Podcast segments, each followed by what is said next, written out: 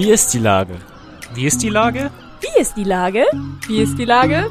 Wie ist die Lage? Wie ist die Lage? Wie ist die Lage? Der fast tägliche Podcast mit Lars Meyer.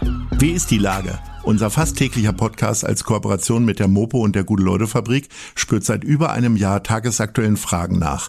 Macher, Musikerin, Models, Mütter und Politiker, genauso wie Schwestern, Schüler, Schlachter, Freiberufler oder Helfer, also prominente Lenker oder unbekannte Denker, kommen knapp 15 Minuten zu Wort.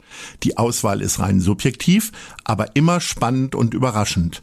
Mein Name ist Lars Meyer und ich rufe fast täglich gute Leute an. Und jetzt kommt erstmal gute Werbung. Bis gleich. Acht Bühnen, eine ungewöhnliche Show. Ein Ziel. Hamburgs Kulturhilfen. Einer kommt, alle machen mit 2021. Mit großartigen Soloauftritten von Ina Müller, Tim Melzer, Jane Mädel und vielen mehr. Im Stream ab dem 12. Mai. Alle Infos und Spenden unter www.einerkommt.de. Ach ja, und ich bin auch dabei. Heute befrage ich den Chef von Die Sterne, Frank Spielker. Ahoi Frank. Hi Lars, hallo.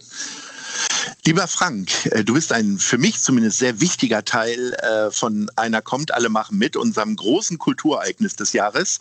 Äh, was macht das mit dir, zusammen beispielsweise mit Rolf Zukowski auf einem Festivalplakat zu stehen? Ähm, boah, das ist eine, das ist eine Hammerfrage. Ne? Also ähm, es ist ein ganz großes Kino, sage ich mal.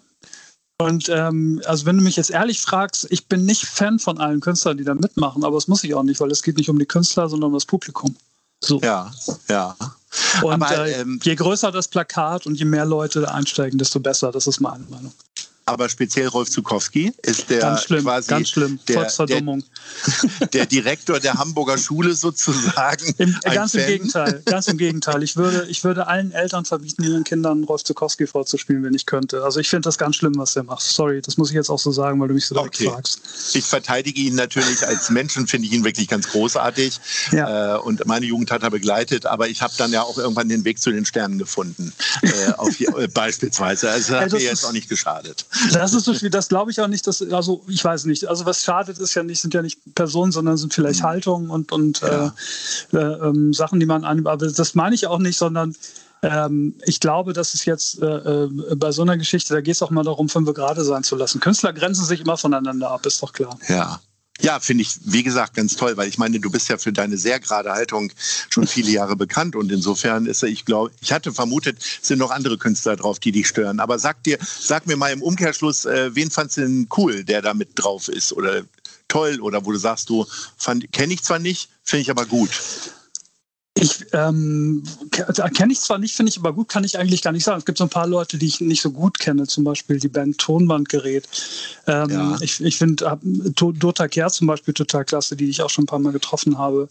Und ansonsten würde ich sagen, es sind alles geschätzte Kollegen. Und ähm, ich finde es super, dass wir in einem Boot sitzen, um den Hamburger Künstlern, die nicht so bekannt sind und die jetzt besonders ins äh, schlechte Fahrwasser geraten, sage ich mal, in dieser Krise, ähm, dass wir da dann doch, dass man in der Lage ist, an einem Strick zu ziehen und denen zu helfen. Äh, wir machen das ja auch, um auf die Vielfalt der Hamburger Kultur hinzuweisen. Eben ja. nicht nur durch die äh, Künstlerinnen und Künstler, die auf dem Plakat sind, auch über die Orte, wo hm. Kultur gezeigt und gemacht wird. Also ja.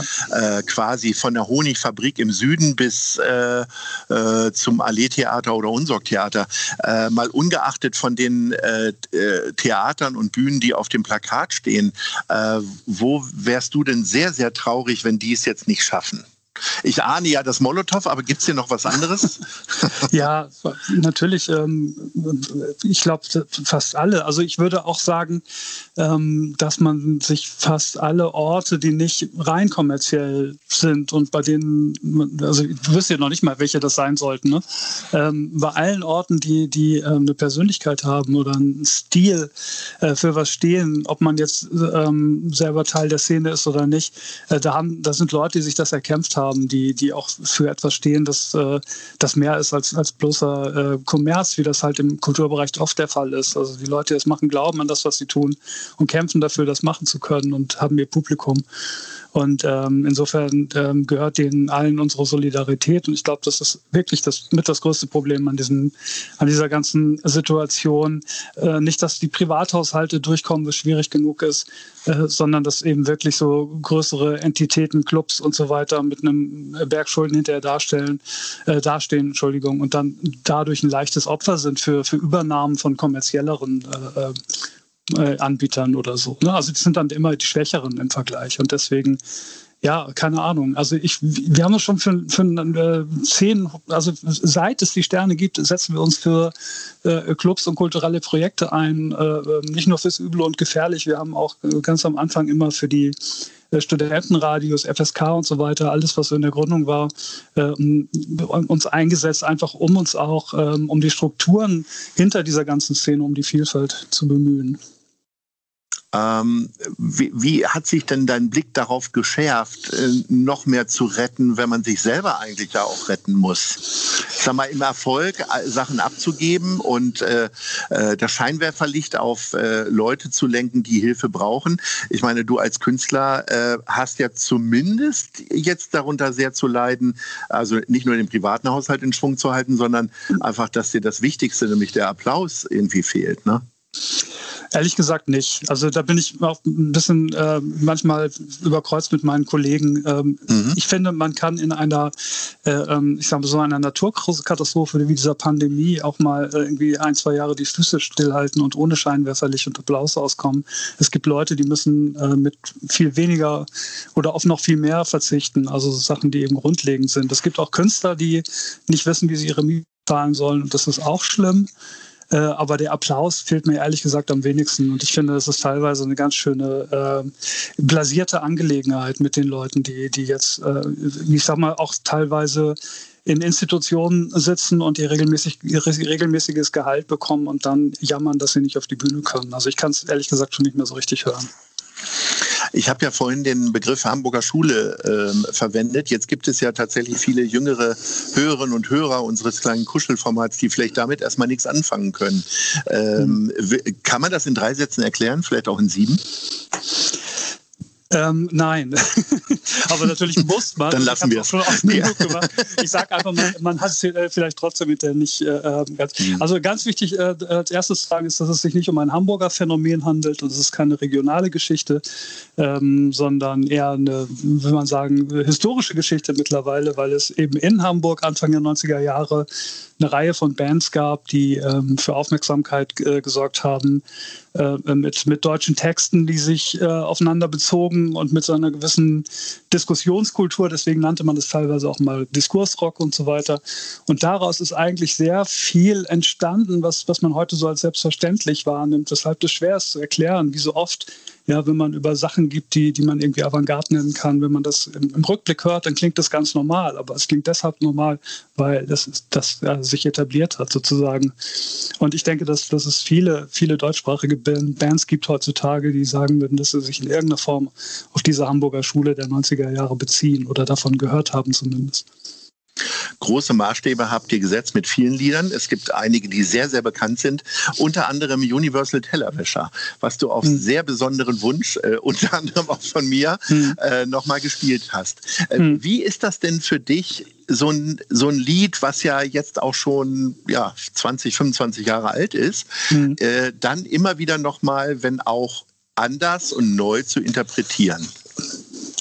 Ach ja, das ist sozusagen äh, Segen und Fluch. Ne? Ich finde das äh, auch äh, ähm, langweilig manchmal oder man ist nicht so richtig bewusst dabei, wenn man das macht, weil durch die Wiederholung ist es halt so wie, äh, das, das, das schleicht sich so in den Körper ein, ja, so wie Laufen oder Aufstehen oder die Jacke, die Jacke an, an den Haken hängen.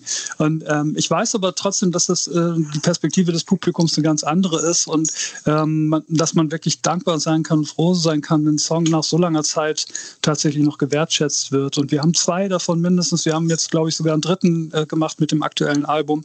Äh, du musst gar nichts, hält sich ähnlich hartnäckig in den, in den Playlisten bei Spotify und so weiter, wie, wie diese beiden alten Songs aus den 90ern.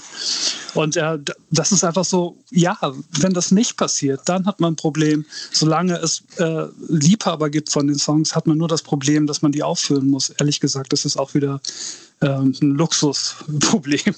Es wäre anders, wenn ich den Song nicht mehr mögen würde, aber er ist für mich auch immer noch ein schöner äh, außer, außer deinem Auftritt im St. Pauli-Theater, was verbindest du mit diesem Lied? Es ist tatsächlich ziemlich äh, wichtig gewesen, weil ähm, für, für mich in, der, in dieser Gründungsphase der Band äh, die, der Bezug auf, ähm, sag mal, historische Vorbilder, die vorher keine Rolle gespielt haben oder die man so ein bisschen, ab, ja, was ich nicht, aus der eigenen Sozialisation heraus abgelehnt hat. Also äh, gerade Folk-Vorbilder wie äh, ähm, Woody Guthrie oder Hank Williams oder so, also die so ganz weit in die Vergangenheit zurückgehen, ähm, äh, wieder ausgegraben hat, nachdem man sie vorher abgelehnt hat, weil Punk war so eine äh, Anti-Folk-Bewegung. Und wir haben dann diese, wir haben Folk und wir haben äh, ähm, Funk äh, äh so zwei Hassgegner sozusagen äh, der, der 80er Jahre oder Angstgegner der, der Punk-Bewegung und haben daraus eine, eine neue eigene, einen eigenen Sound gestrickt. Und das hat eine ganz, da hat Woody Guthrie eine ganz wichtige Rolle gespielt und das hört man im Song. Insofern ist er auch, sag mal, noch älter als diese 25 Jahre. Ne? Also der ist, es ist eine Mischung aus Woody Guthrie, äh, Talking Blues, Bob Dylan und, und eigentlich Rap und Hip-Hop der 90er. Das fließt alles so ein bisschen ein. Punk wurde ja schon in den 80ern immer wieder totgesagt, gibt es viele Lieder auch drüber. Äh, aber wie sehr schlummert es denn in dir noch drin, äh, diese Haltung? Und die Idee? Nee, ich bin so ein bisschen, ein bisschen zu jung für die erste Generation Punk und wir sind so ähm, sozialisiert eigentlich mit John Peel Anfang der 80er Jahre und dem, ja, so vielleicht New Romantic oder alles, was dann später aus Punk geworden ist. Also so eine extrem verkünstelte äh, Popwelt, ähm, die dann gleichzeitig thematisiert, äh, dass man sozusagen äh, nicht, äh, dass man nicht authentisch sein kann im Pop. So und das ist, glaube ich, so, dass da komme ich her und daraus ist letztendlich alles erwachsen nach und nach. Ähm, die Kulturbehörde hat eine große Aktion ausgelobt, nämlich den Hamburger Kultursommer. Mhm. Äh, es ist natürlich auch mutig, äh, vom Sommer zu sprechen hier in Hamburg. Aber ähm, wenn ich das richtig verstanden habe, die Aktion wird ja jetzt gerade erst geplant und so weiter, dann darf man an ungewöhnlichen Orten spielen. Also das heißt, es gibt nicht nur eine Bühne im Stadtpark und äh, an den üblichen Orten in Planten und Blumen, sondern sie wollen versuchen auch äh, Bühnen und Plätze zu schaffen, wo Kultur sonst nicht stattfindet. Gäbe es denn von dir so spontane Idee, wo du auftreten würdest? Also ich sag mal tendenziell eher vom Rathaus äh, oder dann doch vielleicht doch äh, vor der Roten Flora. Wahrscheinlich vor der Roten Flora, aber oder doch naja. im Rewe-Supermarkt, um einfach da mal das zu entkommerzialisieren. Also, also wenn man jetzt, wenn man jetzt anzeigen sollte, wo das Geld herkommt, sollte man äh, also nicht vor der Kulturbehörde oder vom Rathaus spielen, finde ich. Weil ja. das ist natürlich, das ist natürlich eine falsche Vorstellung, dass äh, ähm, die, die uns regieren, auch das Geld geben. So, und das ist ja nicht so. Das ist ja eine solidarische Aktion und äh, insofern sollte man sich vielleicht irgendwo in die Mitte der Landkarte stellen oder so. Aber äh, abgesehen davon, ey, ganz ehrlich, wir haben überall schon gespielt. Ähm, leider noch nicht in der Sternenwarte in Hamburg. Das würde ich gerne mal machen, weil das haben wir in Berlin gemacht. Im Planetarium? Äh, Im Planetarium, genau. Mit die Sterne waren noch nie im Planetarium? Die Sterne waren in Hamburg noch nie im Planetarium. Ja, äh, in Berlin okay. schon. Und das würde ich hier auch gerne mal nachholen. Wir haben sogar, glaube ich, noch die, die Lightshow auf einem USB-Stick. Ach, das ist ja interessant. Die wissen auch die wenigsten, dass die Sternwarten miteinander kompatibel sind. Also wir könnten das tatsächlich hier irgendwann mal wiederholen. Das ist natürlich jetzt nicht so ein Ding für den Sommer und für offene Räume. Ja. Äh, aber wie gesagt, ich bin zu jeder Schandtat bereit. Und äh, was den Sommer angeht, grundsätzlich meine Erfahrung aus 25, 30 Jahren auf Festivals spielen ist, man kann sich nie sicher sein. Weder im Frühling noch im Sommer noch im frühen Herbst. Open Air ist immer ein Risiko. so, mein lieber Frank, äh, dann äh, werde ich mir jetzt mal die Ärmel hochkrempeln und äh, beim Planetarium anrufen und versuchen, dich mal zusammenzubringen mit dem Chef ja, dort. Sehr gut. Äh, das ist eine leichtere Übung und äh, dann hoffe ich, dann äh, sprechen wir uns demnächst wieder in diesem Podcast, wenn es dann darum geht, wie schön es im Planetarium war. Sehr gern, das hoffe ich Vielen auch. Dank und Ahoi. Tschüss. Ahoi. Bis dann, tschüss. Eine Produktion der Gute-Leute-Fabrik in Kooperation mit 917 XFM und der Hamburger Morgenpost.